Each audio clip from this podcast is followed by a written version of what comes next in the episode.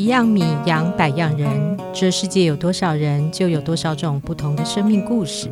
有人在他们的孤单里安顿了自己的寂寞，有人在他们的荣耀里确认了自己的梦想，有人在他们的勇气里找到了自己的力量。我们或许可以把他人的故事当成镜子，看清楚我们本来的面目。各位听众，大家好，我是《镜周刊》人物组的副总编辑，也是《镜像人间》节目主持人王景华。在这个节目里，每一集我会邀请一位人物记者，为我们分享他们采访各种大小人物的经验，让大家理解他们究竟是如何挖掘题材、如何采访、如何观察、如何说个好故事。今天我们邀请到《镜周刊》人物组的记者李正豪。他曾经做过关于龙发堂的深度调查报道。首先要跟各位听众解释一下，什么是龙发堂。龙发堂是一座位在台南与高雄交界的寺庙。可是跟一般寺庙不一样的是，它从七零年代开始就大量的收容精神病患，而且龙发堂还跟家属承诺可以帮忙照顾一辈子。龙发堂可能离一般听众的生活经验太远了，或许你可以想象一下前阵子很红的电视剧《我们与恶的距离》。如果你是剧中的应思月，弟弟是应思聪，你会不会很希望有一个机构可以帮你好好的照顾罹患精神疾病的弟弟呢？对于像应思月一样痛苦的家庭来说，因为早年台湾根本没有任何精神病患的长照机构，龙发堂就是他们最后的救赎。可是两年前，龙发堂爆发了阿米巴痢疾合并肺结核的群聚感染，高雄市卫生局只好把住在龙发堂里面的精神病患分批移出。到了前年年底。呃，更公告说，龙发堂是法定的传染病疫区，也就是说，这个地方呢，呃，所有的堂众以后只出不进，它作为精神病患收容所这个代名词也就结束了。可是，把病患移出不久，却发生了一个悲剧，有一个叫做陈竹君的病患，在被家人带回家五天之后就失踪了。失踪二十一天之后，我们才在基隆市的一座大楼屋顶冷气机房内找到他。但是找到的时候，他不幸已经过世了。那《镜周刊》之前曾经做过陈竹君的妹妹，也就是特技演员陈竹英的专访，所以披露过陈竹君的身世。那是不是请郑豪先为我们复习一下？陈竹君他的生命故事到底是怎么一回事？我觉得最简单的方式讲，其实就是一个很聪明，然后高学历的人，然后像是一个人生胜利组这样子。可是，呃，他胜利到什么程度呢？其实就是，比方说，他十五岁的时候就发病了，但他在发病之后的情的那个情况，竟然还可以考上中山女高。但是，其实就从那一刻开始，我觉得他人生就彻底崩坏了。那坏掉的原因到底是什么？其实也没有人真的可以知道。我们能做的，其实就去就是去整理说，呃，十五岁他发病的之前生活到底是什么样的一个状况，导致了他后来的情形。那我们知道那个状况其实就是他过着非常孤单的生活。他的爸妈在他在他小时候就离异了，那他就是跟他的妹妹分开，他一个人跟着爸爸住。可是爸爸其实后来有交了新的女朋友。那那个女生也带了一个她在原本的家庭里面有的一个孩子过来，所以她就有点像是在这个新的家庭里面被完全的孤立了，然后被送到了呃学校去住校。对，那在她过世之后呢，其实陈竹英就是有去跟她以前的同学聊天，就会知道说，其实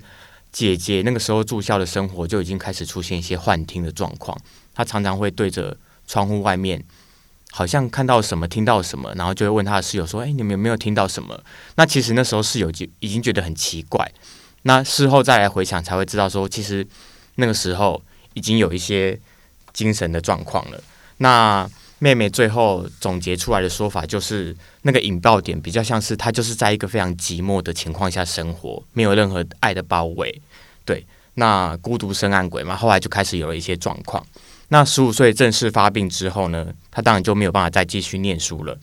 那最后的两年呢，呃，因为爸爸就也没有办法再负担他的生活了，他就回去跟呃原本的生母住。可是因为发病之后嘛，他就会有些状况，比方说半夜会把音乐开得很大声，甚至会打人什么等等的。那生母也无法负荷了，又加上生母后来其实也有了新的男朋友，他就有一天。就把呃陈竹君带回去他的奶奶家，跟他讲说：“你整理一下行李，妈妈明天带你去美国。”但其实就是丢包，然后妈妈也从此就消失了。所以，我们真的要讲说，他最严重的呃送去龙发堂前的最后两年的生活，其实最能够理解那个痛苦跟承受那个痛苦的人，其实是他的奶奶。比方说，呃，奶奶带他去呃医院看医生，那他就会跟医生讲说：“奶奶拿刀要砍我。”那奶奶心里就会非常难过，她觉得我是照顾你的人，你却觉得我要拿刀砍你，就是那个已经是无法理喻，而且你没有办法跟他讲道理的。那比方说，呃，攻击的人状况很严重的时候，他也送去过呃精神病院去住。但是爸爸去探望他的时候，他就会跟爸爸讲说：“我长大之后要拿刀把你剁成肉酱。”就是一个完全失控的状况。那爸爸后来就不愿意再管他了。那他们的希望当然是，呃，他可以的话，最好就是永远都住在精神病房了。可是那时候台湾的精神病患收容的机构，其实最多只能收容三个月，所以那个状况就是不断的进进出出，很像一个无间地狱一样。对，那最后会送去龙发堂的一个转捩点是，他有一天在就医的过程中，就和一个陌生的男性发生了关系，然后怀孕了，然后知道的时候已经四个月了，而且后来就决定把孩子生下来。那生下来之后，当然那个孩子。他今年已经十三岁了，后来也是都是由奶奶一个人照顾的。那奶奶就会很清楚知道，我没有办法同时照顾陈竹君又照顾他的孩子，所以就决定把陈竹君送去龙发堂。他在那边总共住了呃十一年，然后呃三十八岁的时候离开龙发堂，就是因为爆发那个疫情之后，他就被奶奶带回家了，就五天后就失踪，然后就过世了。对，是龙发堂是一个很大很大的题目哦。那呃，不晓得说你为了进行这个报道，去了哪些地方，采访了哪些人？呃，我们总共去了两趟龙发堂，先跟三个师傅聊了一下，知道一下龙发堂那时候遇到的状况，然后之后我们又去采访了五个个案的七个家属，然后我也去了一趟草屯疗养院，然后还有一个曾经带队进去龙发堂进行调查的一个心理呃精神科医师，一个研究学者，一个志工。然后卫生局那边，我就是跟副局长李梦桥通了电话，这样子。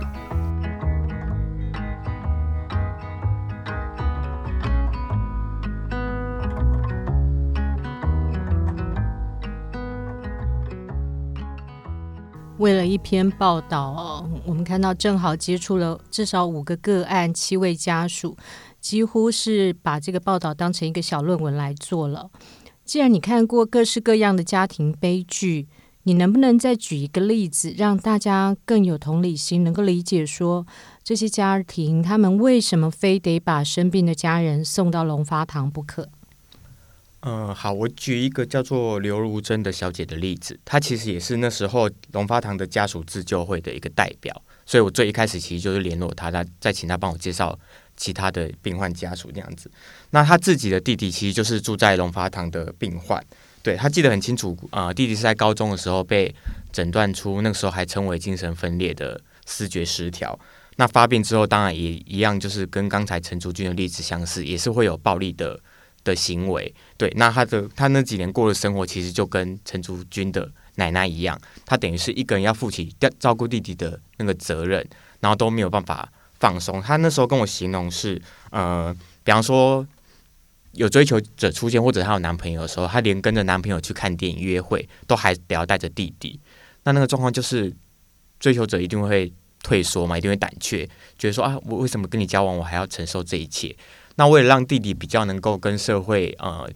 接轨，他还自掏腰包拜托一个洗车场的老板说，你就拿我的钱，然后假装你雇佣了我弟弟。但是还是被拒绝了，就是等于是没有任何的一个，就是整个社会没有那个资源的体系可以帮助他。对，那整整呃八年的生活，他就是过得非常非常紧绷，然后也非常非常绝望。然后这当中当然也会有跟陈竹君一样的状况，是你送去了呃精神机构，可是时间一到，你还是得要出来，所以他其实是完全没有办法想象自己的未来在哪里的。所以啊、有一次弟弟发病非常严重，是、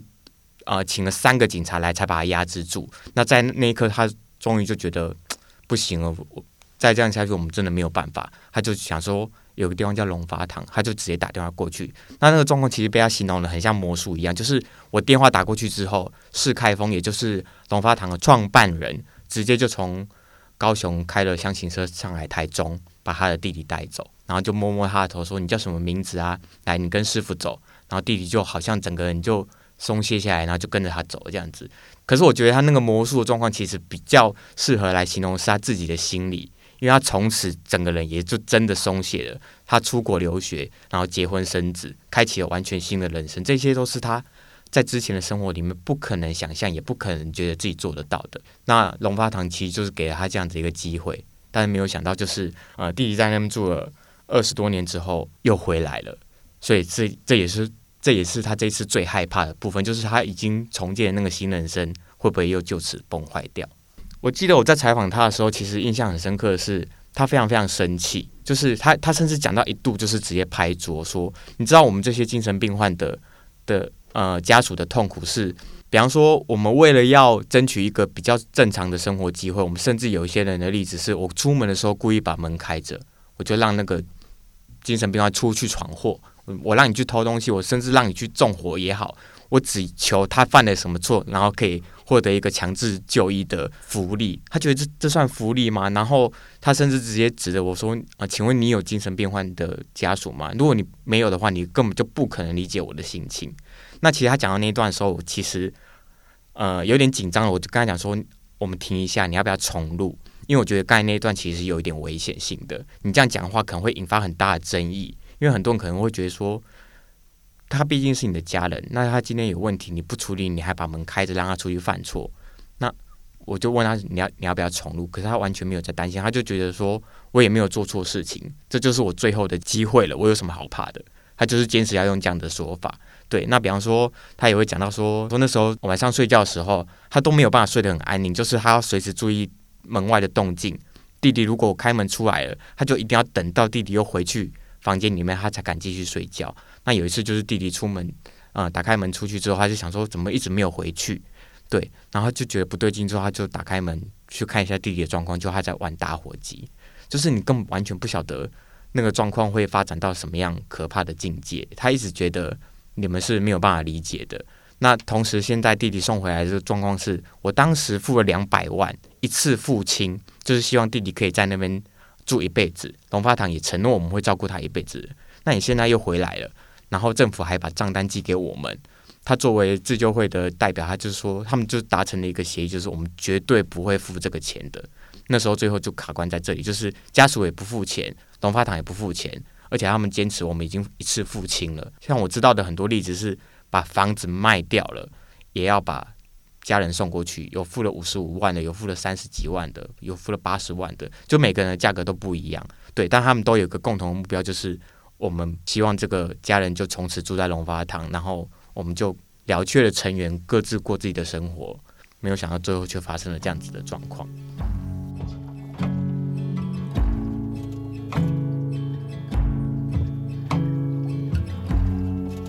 为了这个专题哦，正好至少去了龙发堂两次，两次都花了不少时间。那你是不是可以为我们形容一下你在龙发堂到底看到些什么？精神病患在里面到底是过着什么样的生活啊？呃，我们记得那个摄影家张前奇曾经拍过龙发堂，画面中的病患呢都被带着呃用铁链链着，里面真的是这样不人道的对待他们吗？嗯，张前琪拍的那个铁链其实被称为感情链，其实就是把状况比较好的人跟状况比较不好的人链在一起作为管理。比方说啊，状况不好的人可能会随地便溺或什么，那状况好的人就会知道说我要把他带去厕所这样子。那这个方法其实是源自于世开封最一开始的收容的第一个病患的时候，他就是这样子把自己跟那个病患链在一起，然后作为一个管理的方式。但是这件事情经过披露之后，其实因为就会有一些人权的。不人道的一些争议，所以就全面取消了。所以我去龙发堂看到的时候，其实病况的状况我觉得是不错的，只是我觉得很缺乏纪律。就是像我们刚才讲到管理的部分，我也曾经试着问过说，你们这样子将近五十年的这个呃，就是收容病患的这这个行为，你们到底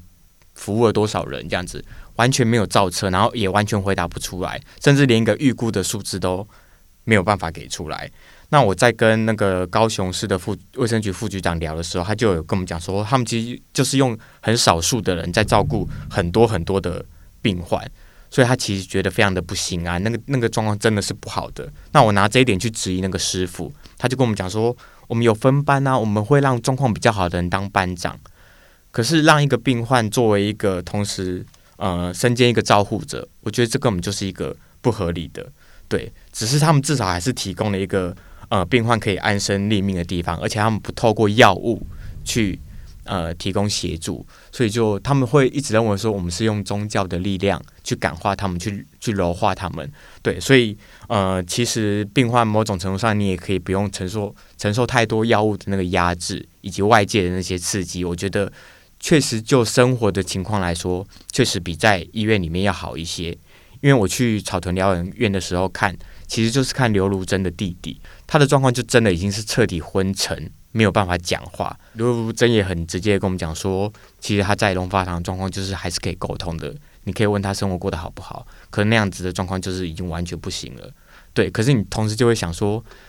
那那那这样子到底要怎么怎么抉择？因为医院确实就是一个比较明亮，然后你随时有问题就有医生出来帮你解决，也会有社社工师来服务你。对，可是龙发堂就没有啊。那就作为一个呃精神病患的家属，你到底该怎么样来做抉择？对，不过我觉得这其实到现在也已经不是一个问题，因为龙发堂已经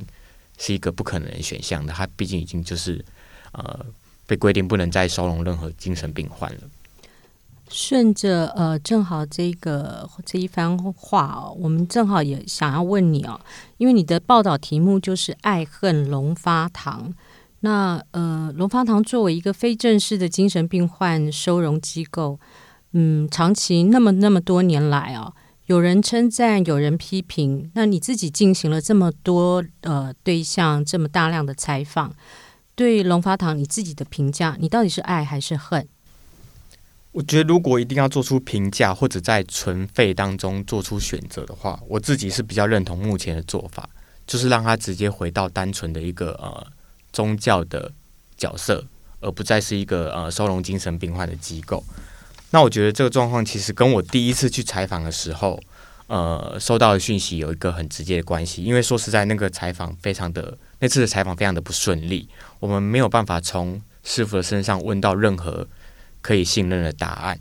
比方说，五十年来，我们其实最好奇的是，你们有男有女，他们难道不会有任何的感情生活，或者是一些呃？发生关系上面的困扰吗？你们你们作为这么少人的一个，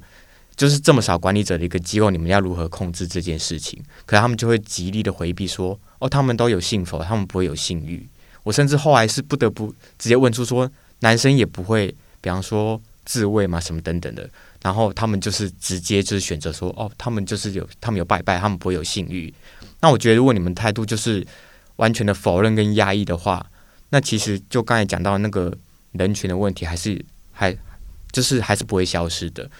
那而且有一些病患家属其实已经完全找不到了，就好像刚才讲的，可能我把家属送到龙发堂之后，我就开启新人生了，我就移民了。那这些人等于是在龙发堂就是经历了老病死的阶段。那他们过世之后，龙发堂怎么处理？他们也是从头到尾就是不断说：“哦，我们就是有通报，那是火化吗？是埋葬在哪吗？骨灰放在哪边？全部都答不出来。”对，你就会知道，其实他们是呃有在回避一些问题的，然后没有办法回答，或者是他们拒绝回答。那拒绝回答一定是有他们自己都自己都觉得呃站不住脚的部分。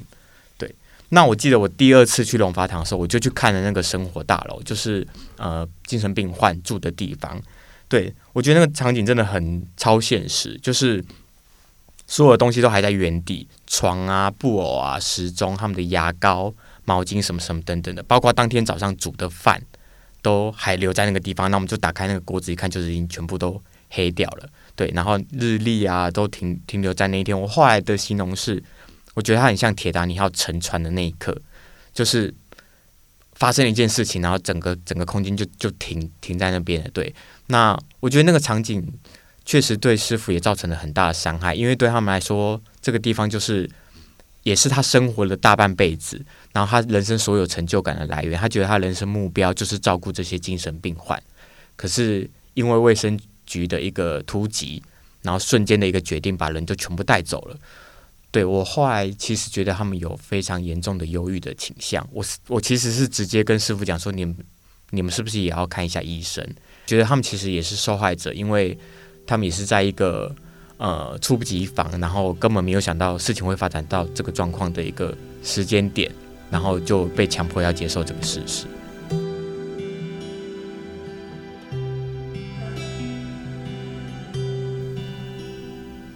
在这个事件之外呢，正好也采访了包括带队进入龙发堂调查的精神科医师、研究者、社工师，呃，采访了这么多人的声音哦。你最终希望读者从这一篇报道里面可以读到什么？我觉得最重要的其实还是呃家属的心声。我几乎每个个案都强调一个时间点，就是他们送把家属送去龙发堂的那一刻。因为我觉得那那一刻就就是所有家属都再也无法承受下去的那个瞬间了。比方说，有些家属就是妈妈失踪了，然后回来之后开始胡言乱语，或者是姐姐就是呃被关在房间里面，然后开始拿自己的粪便涂墙壁什么的，就是都会发生一个场景，是让他们觉得再也承受不住了。他们可能或多或少都听过龙发堂这个名词，可是，在那个呃爱的情况下，他们还是没有办法割舍这个血缘。所以一定是发生了某一件事情，那我都会去强调，强调出那件事情，让大家知道那个爱的艰难在哪里。是我们作为一个亲人，我们也无法再承受了。所以他们最后还是决定要把家属送到龙发堂去。可是，呃，我们付了一大笔钱，然后觉得我们可以就此解脱了，却在某一天，这些家人又回来了。对，那我觉得我他们最大的困扰其实就是家人又重新回来，我有。我很有可能再回到我当时把他送去那一刻，送去的那一刻的那个生活，他们不晓得该怎么办。那我其实就是在帮他们呃想解决办法的那个过程中，看是不是也能够稍微舒缓他们的压力。对，那比方说我去跟社工师聊的时候，我其实到最后已经完全偏离主题，我就是把我的个案一个一个拿出来，把他们的困扰、他们的问题、遇到的困境，去寻求社工师的。呃，协助，那其实也是在那个呃测访当中，我才了解到，呃，政府讲的那个，我们已经有完全的资源可以承接承接这些病患是，呃，没有任何疑虑的。其实是真的可以，他们有一个很明确的表单，呃，在不同的状况下，我可以有多少的补助，然后我有多大的一个社会安全网。可是我觉得那个那个所谓足够的资源，没有办法真的传达到。病患的家属身上，比方说陈竹君的奶奶，她把陈竹君接回去的时候，她其实先去了医院，因为她知道陈竹君已经感染了肺结核了。可是不知道为什么，在那个呃，就是从高雄到基隆的那个过程中，就是没有交接清楚，所以她一被医院打回票的时候，她就完全也不知道我我能去哪里了，她就把她带回家了，所以才发生了后面的憾事。但是我在跟社工师聊的过程中，我就知道你其实直接找里长就可以了。但是我不知道为什么很多的家属都不知道。那你找不到里长，你还是可以去找社公司嘛？你就再去政府机关问，或者是问医院也可以。像我测访的那个社公司，其实是医院的社公司。但是我不知道为什么，我觉得政府应该要更积极，让这些里长或者社公司这个所谓的社会安全网，主动的去接触这些呃。病患家属，对，那其实我自己身为一个记者能做的，我不可能真的联络五百多个家属，我就只能呃从我联络呃有采访的人里面，把我问到的资讯跟他们讲。对，那我觉得这个报道最大的意义，可能就是我希望可以让那些我没有采访到的人知道，其实你们的问题是有解的。那也许政府还没有办法想到说我让社工司主动去接触你们，但是你们其实是可以去找里长的帮忙。那我觉得这其实也是这篇报道，如果真的要归结出能够帮病患家属做出什么样的协助的话，这应该是最大的一个部分。谢谢正好的分享哦。虽然呃这些关于精神病患的故事听起来都非常的沉重，但是我想，呃，跟各位分享一下卫福部最新的一个统计数字，其实精神疾病并不少见，大约一百人之中呢，就有一个人深受其苦。以思觉失调症来说，就医人数呢高达十五万人，而且半数以上的患者三十岁以前就会发病了。在电视剧里面，当应思聪痛苦地问：“为什么是我？”电视机前面的我们会或许会难过，会不舍，但是在现实生活里，长期以来，精神病患本身还有他们的家属，一直承受着各种污名，他们与他人的连结网络好像破了洞，需要身边人的同理和支持，才有办法慢慢填补。希望正好的这篇报道能够传播出去，让我们对精神病患多一点理解和支持。今天谢谢各位收听，下礼拜同一时间，让我们继续来听人物记者说故事。